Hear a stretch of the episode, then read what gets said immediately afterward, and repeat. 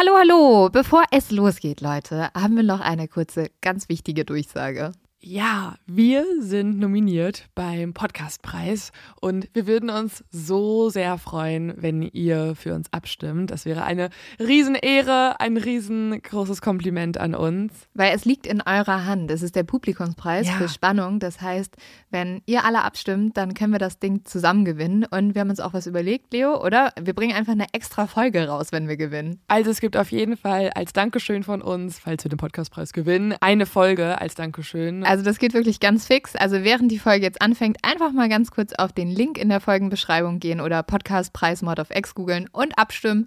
Dankeschön! Dauert nur wenige Sekunden und man muss sich auch nicht registrieren. Und jetzt geht's los mit der Folge.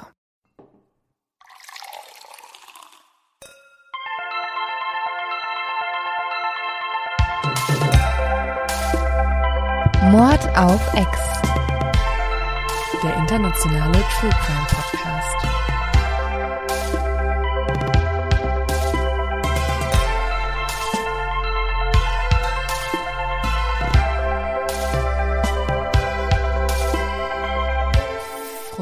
Weihnachten an alle da draußen. Wir sind so ein bisschen heuchlerisch, weil wir nehmen die Folge natürlich jetzt schon vor auf. Ja, jetzt gerade würde ich sagen, also wenn sich Leute das jetzt gerade an Weihnachten anhören, würde ich sagen, liege ich vollgefressen auf dem Sofa und Geil. gucke Kevin allein zu Hause oder was auch immer jetzt gerade auf Sat 1 läuft.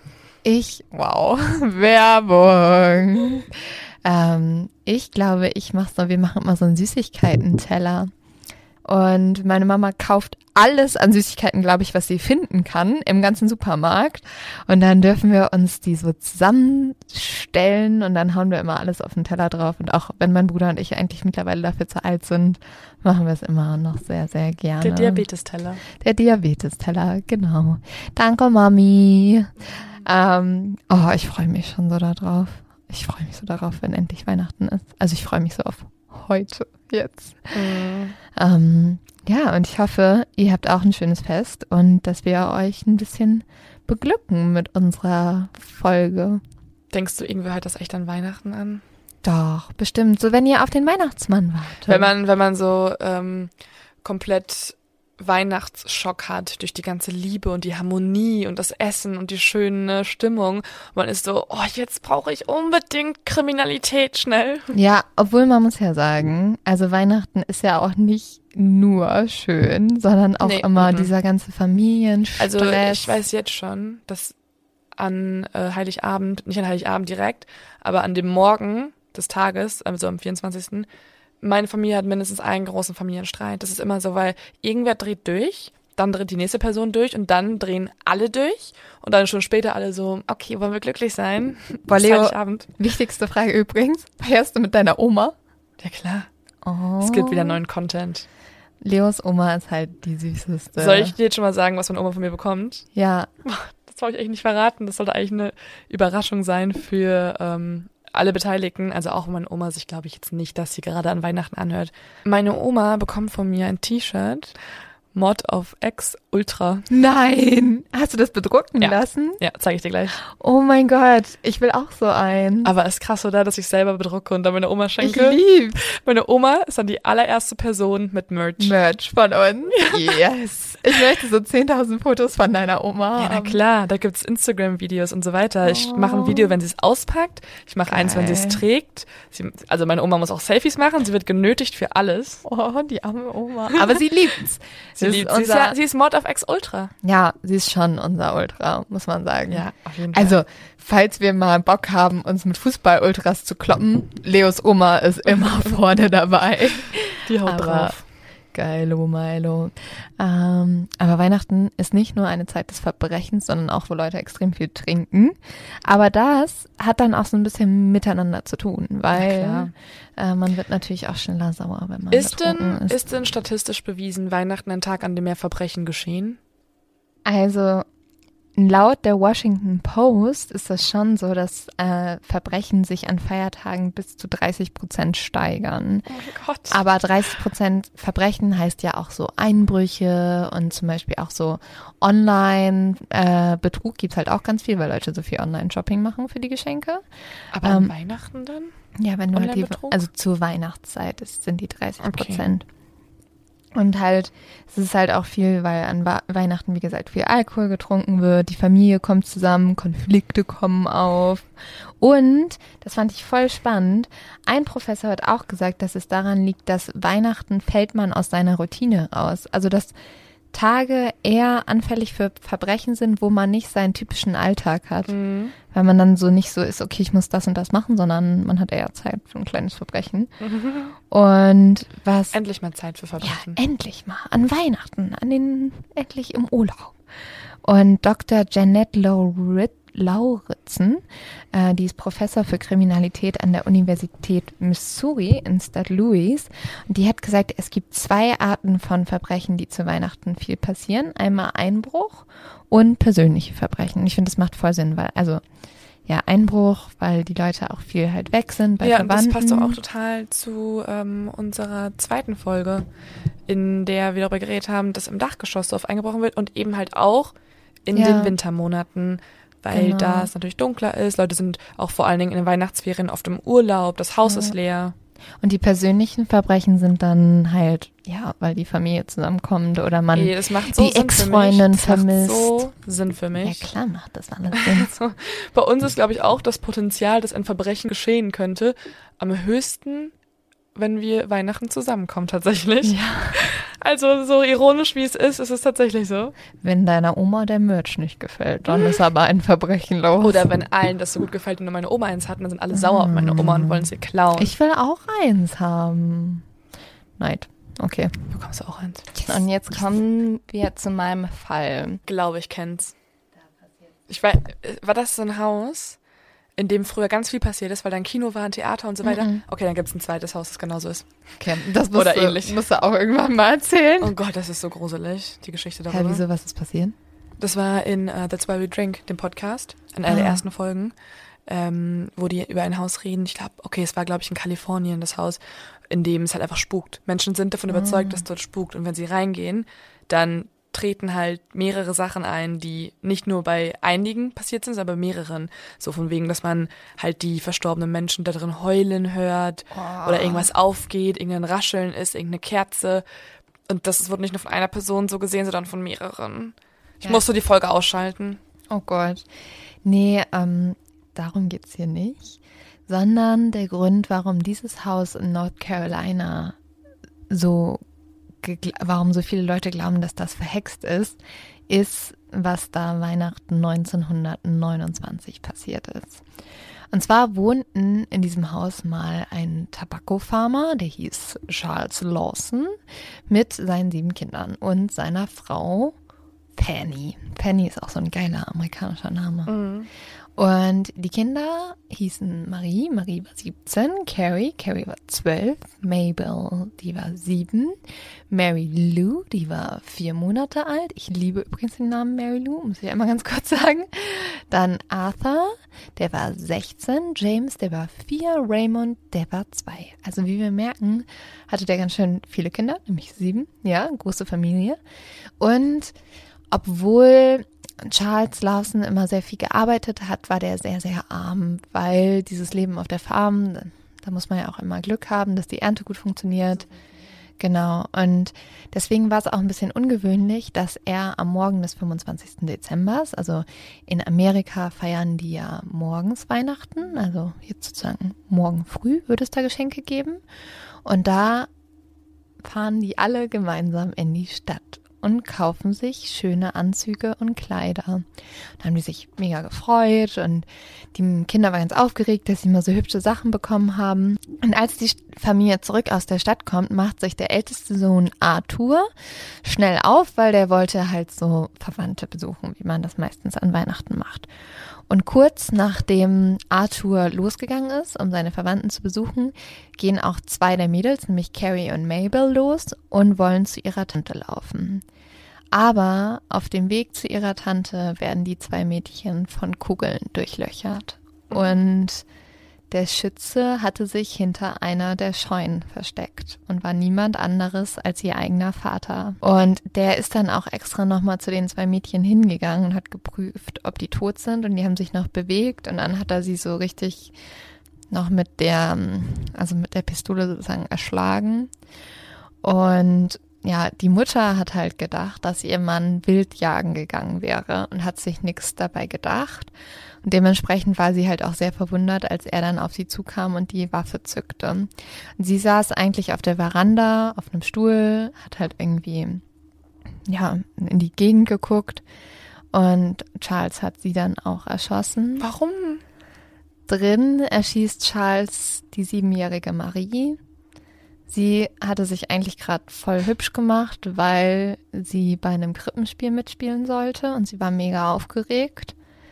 Dann der vierjährige James kriegt das alles mit, hat mega Schiss, merkt nur irgendwie alle schreien und äh, er hört Schüsse, versteckt sich unter dem Bett und da zieht ihn sein Vater dann draus drunter hervor, erschießt ihn auch und dann erschießt er noch den kleinen Charles und die zwei Kleinsten, den zweijährigen Raymond und das Baby Mary Lou.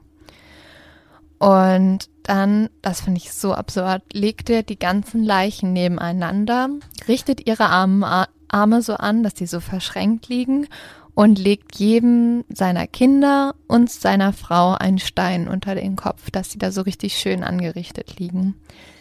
Dann läuft er in den Wald und versteckt sich. Und Arthur, das war ja der älteste Sohn, der ist ja weg, also der war, ist als erstes weggegangen, der kommt halt zurück und findet seine ganze Familie ermordet auf, außer seinen Vater, der fehlt. Und ein paar Stunden später hört man dann Schüsse aus dem Wald und die Familie findet auch Charlie tot im Wald. Er hat eine Einschusswunde am Kopf. Und in seiner Tasche findet man eine Notiz, auf der steht Blame nobody but me. Also mhm. äh, beschuldigt niemand anderen außer mich.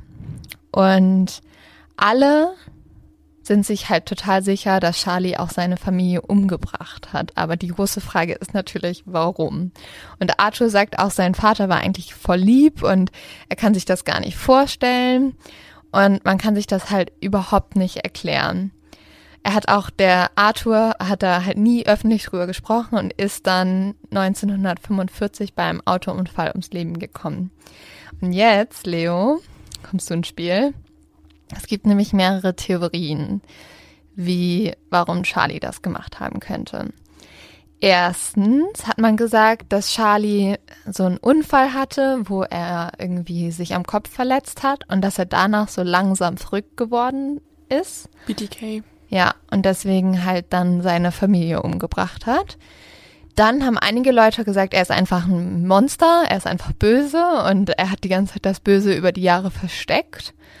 Äh, und als drittes hat man gesagt, er hat seine Familie gar nicht umgebracht, sondern das wurde alles inszeniert, weil er ein Verbrechen beobachtet hat und halt irgendwie die Leute ihn und seine ganze Familie daran hindern wollten, dass er darüber. Aber ich kann euch schon mal sagen, alle drei Theorien stimmen wahrscheinlich nicht. Hast du eine Idee, was passiert sein könnte? Ähm. Streng mal ein hübsches Köpfchen an. Also bei solchen Sachen ist ja irgendwie auch oft eine psychische Krankheit mit im Spiel, sowas wie halt Schizophrenie und dann willst du aus, keine Ahnung, du willst, oder Depression, du willst Suizid, den erweiterten Suizid durchführen und dadurch auch deine Familie umbringen und nicht nur dich selbst. Ja, erweitert. Aber so wie du guckst, irgendwie glaube ich nicht. Ja, es wird nämlich tatsächlich noch ein bisschen verrückter. Also bis heute ist das eigentlich auch noch ungeklärt. Aber 1990 kam ein weiterer Hinweis. Und diese Theorie ist eigentlich so das, was man glaubt, was passiert ist. Nämlich, Stella Larsen war die Tochter von Charlies Bruder. Und sie erzählte dann einer Dokumentation, dass sie gehört hatte, dass die Frau von Charlie sich Sorgen gemacht hat um eine unangebrachte Beziehung, die ihr Mann zu einer ihrer Tochter, Töchter hatte. Inzest. Inzest, genau. Und 2006, also schon in den 2000ern tatsächlich, spricht dann eine Freundin von Marie Larsen. Marie war die älteste Tochter, die war 17. Und die Freundin von Marie sagte, dass ihr Marie damals gesagt hat, ein paar Wochen vor diesem Weihnachtsmorgen, wo alle gestorben sind, dass sie schwanger sei und dass ihr Vater der Vater des Kindes ist. Aber war das eine freiwillige Beziehung zu dem Vater oder wurde sie einfach sexuell vergewaltigt? Ähm, das weiß man halt nicht. Und Fanny, also die Mutter, soll halt anscheinend von der Schwangerschaft gewusst haben. Also vielleicht hatten die auch eine richtige Beziehung, aber man glaubt halt, dass Charlie total Angst davor hatte, dass, weil Marie dann schwanger war, dass rauskommen würde, dass halt das Inzest war und vor allem, dass er eine Beziehung zu seiner Tochter hatte. Und ja, und man sagt halt so ein bisschen, oder man hat dann vermutet, dass Charlie halt Angst hatte, dass das alles rauskommt und deswegen lieber sich umbringen wollte und auch seine ganze Familie, um sozusagen die Familie vor der Schande zu bewahren. Und dass er halt darauf gewartet hat, bis sein ältester Sohn Arthur weg ist, weil der halt sehr stark für sein Alter war und wahrscheinlich die Mutter und die Geschwister hätte beschützen können. Und ja. Also oder so hört sich alles sehr krank an. Ja. Sehr, sehr, sehr, sehr krank. Und in Tolles Weihnachtsgeschenk, Len. Die Doku schließt damit, dass sie sagt, dass es so schade oder so traurig ist, dass Charlie eigentlich das Gefühl hatte, er müsste alleine die Entscheidung für seine ganze Familie fällen. Und dass er vor allem dachte, er hätte das Recht, diese Lebens- oder Todentscheidung nicht nur für sich selbst zu treffen, sondern für jedes einzelne Mitglied seiner Familie. Und ja, trotz allem, alles, was ich gerade gesagt habe, ist nicht bestätigt und es wird sich auch nie lösen, weil Arthur war der Letzte, der darüber wahrscheinlich Bescheid wusste und der ist tot. Oh. Ja. Unbefriedigend. Na, ach, Aber es ist ja meine Spezialität, ungelöste Fälle. genau, weißt du, ich wusste, dass du die gerne magst und deswegen dachte ich, gebe ich dir Weihnachten Ja. ein. Willst du noch einen äh, haben, der sich gelöst hat? Ja.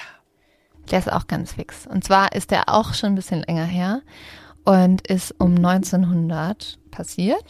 Und zwar am 24. Dezember, also an Weihnachten. Und da waren Delia Green und Moses Coney Houston auf einer Weihnachtsfeier. Und die zwei waren erst 14 Jahre alt. Das Ganze ist in Savannah, Georgia passiert. Also man muss dazu ja auch sagen, das war 1900, das ist auch schon eine Weile her. Und die zwei waren halt sozusagen in der Beziehung, obwohl sie noch so jung waren. Die Nachbarschaft war super, super arm. Einige sagen später, dass das Mädchen, also Delia, in einem Bordell gelebt hat und sich wahrscheinlich prostituiert hat. Und Moses und Delia geraten dann in einen Streit auf der Weihnachtsfeier. Moses beleidigt Delia. Er sagt ihr, sie sei eine Hure. Daraufhin schmeißt der Clubbesitzer ihn raus. Er stolpert zur Tür, dreht sich dann aber nochmal um und schießt auf Delia. Und Delia stirbt dann, während sie noch zu ihrer Mutter gefahren wird. Moses wird gefasst und das finde ich so, so krass. Er sagt einfach, er hätte Delia getötet, weil sie ihn Hurensohn genannt hat. Und das war für ihn anscheinend die Begründung, dass er das machen durfte. Was für ein Hurensohn. Ja, was für ein Hurensohn. Und ja, irgendwie, ich finde es halt einfach krass, dass die beiden noch 14 waren und ja. Und was bei diesem Fall so krass ist, also er ist jetzt nicht lang oder so, aber vielleicht für euch ganz spannend.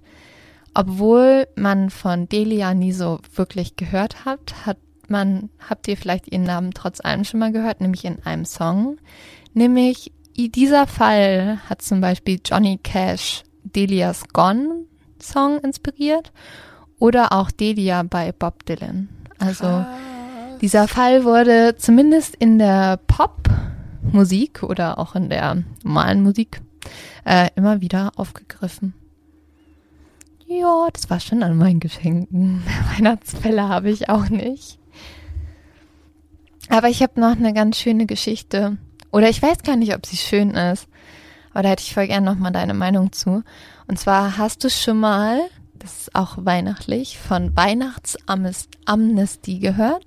Und zwar bezeichnet die Weihnachtsamnestie einen Gnadenserlass für Häftlinge, wenn Häftlinge früher aus dem Gefängnis rausgelassen werden aufgrund von Weihnachten. Hm, Also, das gibt's. mhm. Wo? und zwar gibt's In das, Deutschland auch? ja, es gibt's nicht in jedem Bundesland. In diesem Jahr werden zum Beispiel in Deutschland bis zu 2000 Häftlinge früher freigelassen What? aufgrund von dem Weihnachtsfest. Und äh, ja, in Hessen sind es 46 Häftlinge. Und äh, da ist die Begründung, die Inhaftierten können nur profitieren, wenn sich der Entlassungszeitraum für sie eigentlich zwischen dem 29. November diesem Jahr bis zum 5. Januar 2020 befindet. Und also das ist natürlich ausgelassen für Leute, die jetzt irgendwie Sexual- oder Gewalttäter sind oder Leute, die längere Gefängnishaftstrafen verbüßen müssen. Aber bei den anderen macht man dann so einen Gnadenserlass und sagt, dass die halt Weihnachten mit ihrer Familie feiern ne? können. Vor allen Dingen spart sich dann auch das Gefängnis, Geschenke zu besorgen. Ja, und falls, Geld. es, falls es irgendwelche Art von Geschenken im Gefängnis Ja, aber ich finde es trotzdem ein bisschen komisch, also dass sozusagen ähm, eine Haftstrafe verkürzt wird. Ich habe davon auch noch nie gehört, aber was für ein geileres Geschenk kann es geben für Häftlinge Ja. als die Freiheit? Aber ist das so ein geiles Geschenk für uns als Bevölkerung? Und erklärt wenn's das vielleicht auch, warum Verbrechen steigen an Weihnachten? Aber zumindest wow, gute ne, wir haben vielleicht hier was herausgefunden. Ne? BKA, wir möchten mit euch reden. Ruft uns an. Callers, wir, wir können euch, können euch ein bisschen helfen. Ein bisschen. Mod of X deckt auf. Immer, Spe Leute. Special-Folge. Und ja, ich würde sagen, das war es auch schon fast mit unserer Special-Folge, ne? Ich hoffe, eure anderen Geschenke waren ein bisschen harmonischer. Ja. Vielleicht habt ihr Socken. irgendwie Socken bekommen, Gutscheine für einmal Spülmaschine ausräumen. Yes. Bestes Beste Geschenk. wirklich, ne? Wirklich? Ich muss es auch noch machen. Ich werde auf jeden Fall meinen Eltern auch Gutscheine für. Wirklich? Ja, ja, aber als, als ein bisschen Gag, ne? Okay. Und ich wette, sie denken sich so, ja, ich ganz cool, kannst du bitte Leo. einlösen? Ich glaube, mein Papa hat sogar noch einen von mir von vor zehn Jahren oder so, einmal Auto putzen oder sowas. Ich finde, das müsste man, also wenn ich mal Kinder habe, dann werde ich diese ganzen Gutscheine aufbewahren Und dann, wenn sie älter und dann so mit 30 rausholen. Genau, aber wenn sie Kinder sind, kannst du sie ja eh dazu zwingen eigentlich. Dann sagst du halt so, ja, pro Woche musst du das so und so machen oder du bist ja, Ja. halt die Mutter oder der Vater, du kannst ja sagen, was die Kinder machen sollen. aber wie geil ist das denn, wenn du so beim Weihnachtsessen sitzt, du hast so richtig fett gekocht, die ganze Familie ist da, plus Enkelkinder, dann bist du so, Jochen, ich habe noch diesen Gutschein von vor 30 Jahren und Oma möchte hier jetzt nicht aufräumen. Bitte. So, Sabine, bitte einmal Treppe putzen. Ja. Oh, warum wollen wir unsere Kinder Jochen und Sabine nennen? Was Das ist falsch mit uns? Du willst nur äh, Sabine Rückert ein, ein Hommage geben, Ja. wenn du Und Jochen Schropp. und Jochen Schropp. Danach benennen wir unsere Kinder. Und ähm, dieser wunderschönen Info entlassen wir euch zu hoffentlich dem einen oder anderen Weihnachtsschnaps, ähm, guten Essen und ganz viel Harmonie. Und in wie vielen Tagen? Fünf Tagen gibt es sogar schon die nächste Folge. Frohe Weihnachten. Lasst euch nicht ermorden an Weihnachten. Und mordet auch nicht. Mordet auch nicht. Seid einfach nett und lieb und knutscht alle Leute. Genau. Und viele Gutscheine verschenken. Ja. Ciao. Ciao.